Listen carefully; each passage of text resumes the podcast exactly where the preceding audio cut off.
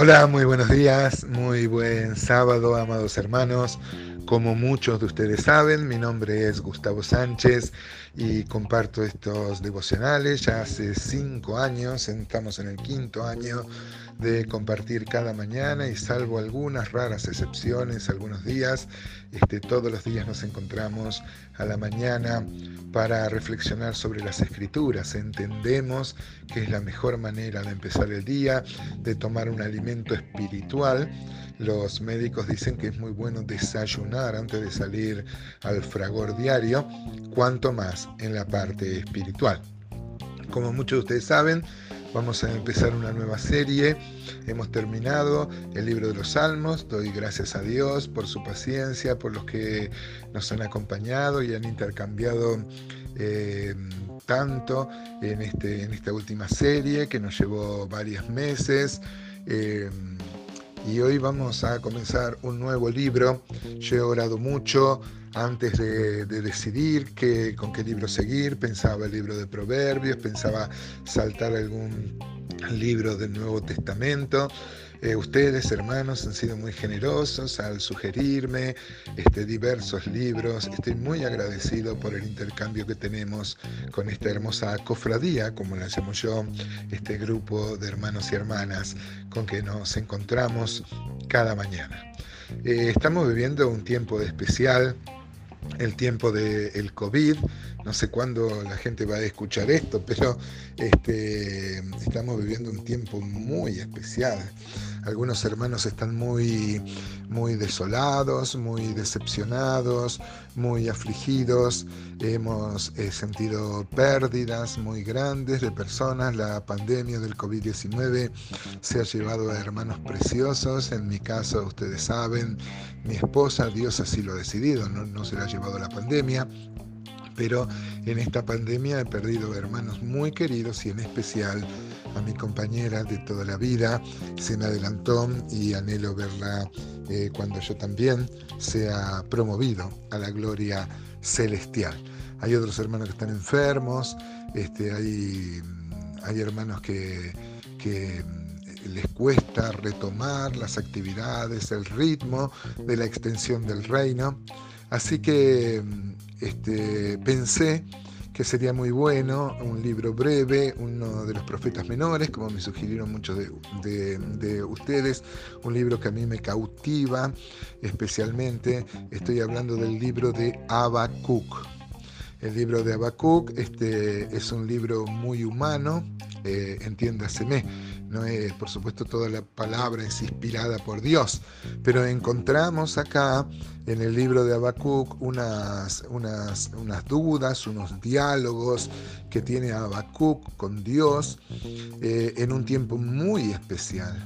Eh, el pueblo de Dios estaba pasando por una apatía espiritual muy grande y Abacú, como los hombres de Dios, se preocupan por esta situación y le preguntan a Dios. Ahora Dios lo sorprende porque Dios dice que va a derramar una disciplina. Déjenme eh, que parafrasee un poco la conversación, ¿no?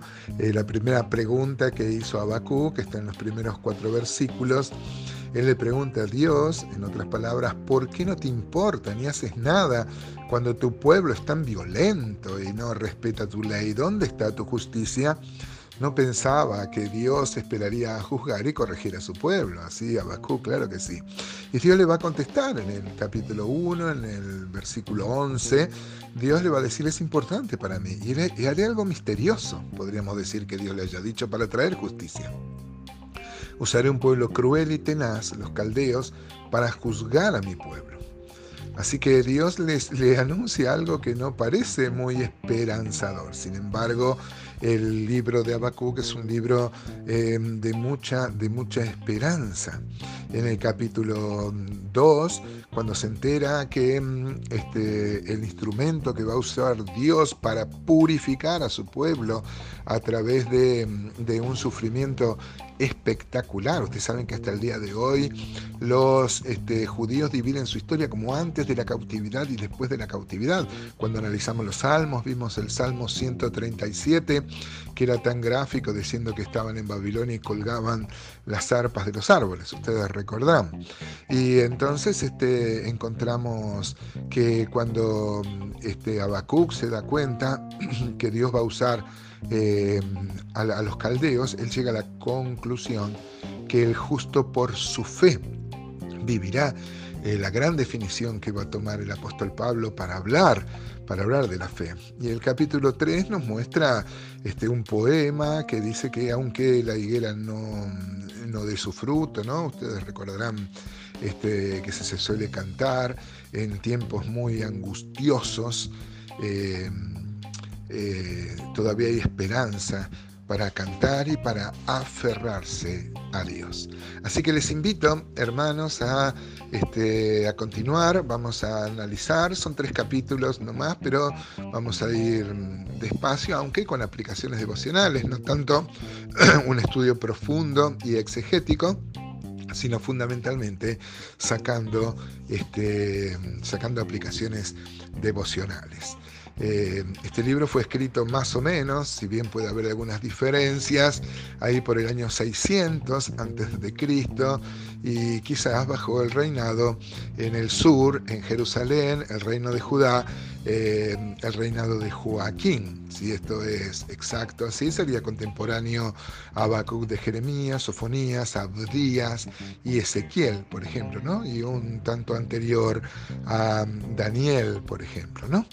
Este, vemos que acá aparece un hombre, Habacuc, que tiene, es muy humano, decía, porque este, tiene unos, unos diálogos donde toma la forma de queja los primeros dos versículos, por ejemplo, este, eh, le va a decir algo tan humano con el cual lo podemos, nos podemos identificar nosotros.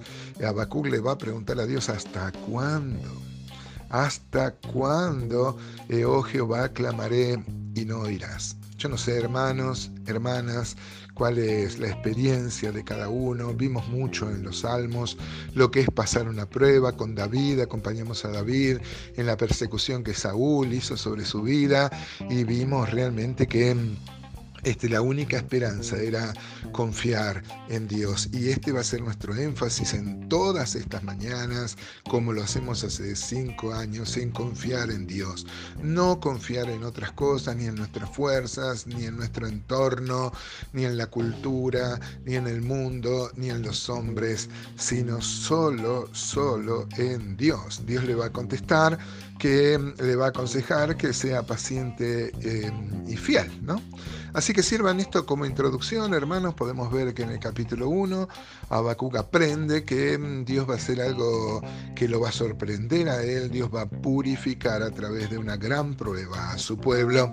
El capítulo 2, este, el Señor le va a recordar a Habacuc sus planes y que no se han completado todavía. Dios que ve toda la historia, Él sabe toda la historia y no nosotros un fragmento y en el capítulo 3 aparece esa hermosa eh, eh, porción poética que este, anhelo nos anime, nos exhorte, nos estimule a confiar aún más en nuestro Dios. Por eso oro, hermanos, por cada uno.